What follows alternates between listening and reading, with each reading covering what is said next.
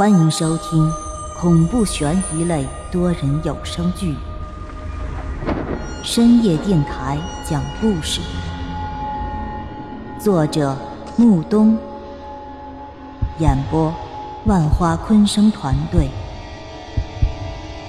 精彩马上开始。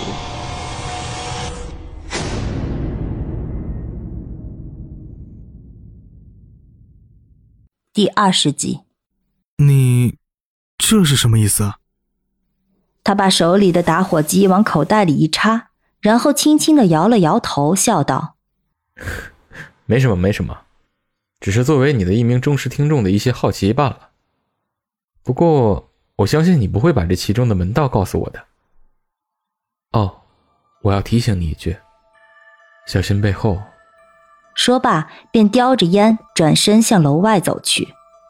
他一边走，还一边对我说道：“我叫李白，如果需要我的帮助，可以来找我。”李白看着那警察结实的臂膀，还有潇洒的身姿，还真有当年李太白潇洒的意味。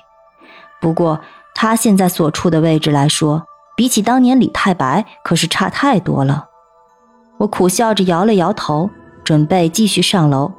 可就在我刚刚准备转身的那一刹那，我便突然在那保卫科的屋子里看到了满脸是血的老张。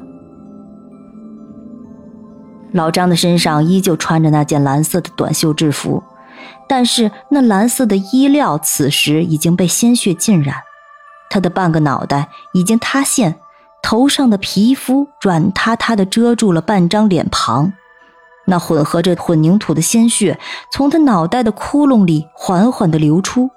我望着那窟窿里不断渗出的血迹，便只觉得胃里一阵翻滚。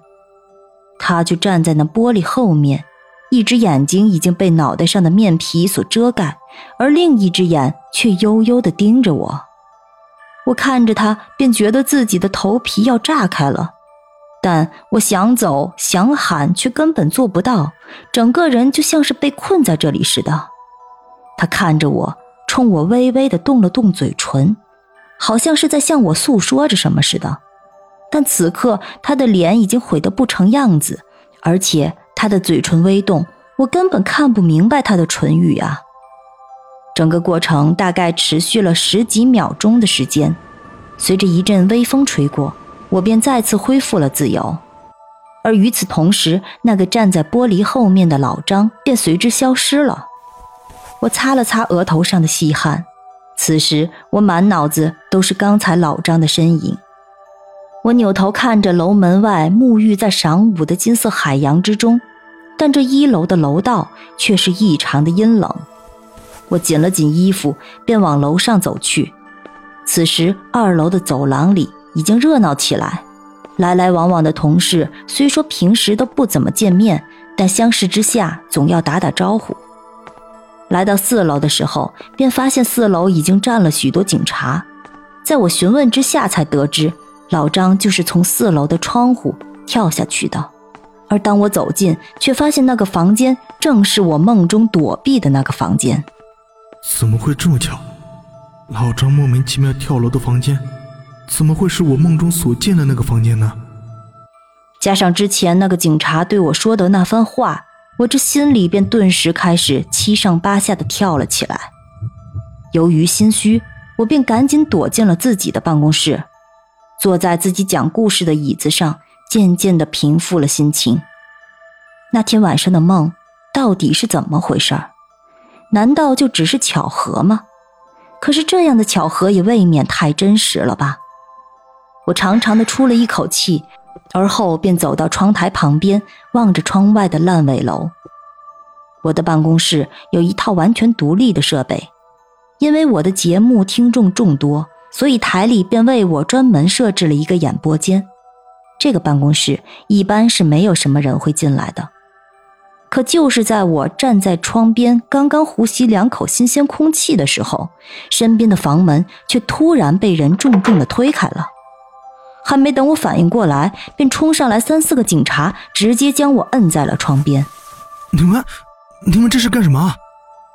其中一个警察冷哼道：“哼，老实点你自己做了什么，你比谁都清楚。我我什么都没做啊！你们一定你们一定是认错人了吧？不会错的。现在最火的节目主持人秦勇。不过你此时最好给我老实点等回去以后，有你说话的地方。说罢，两个警察便直接架着我走出了房间。而就在我刚刚走出房间的时候，便无意中看到站在墙边、满脸小人得志的丁磊。这个小子也是和我同一年进来的。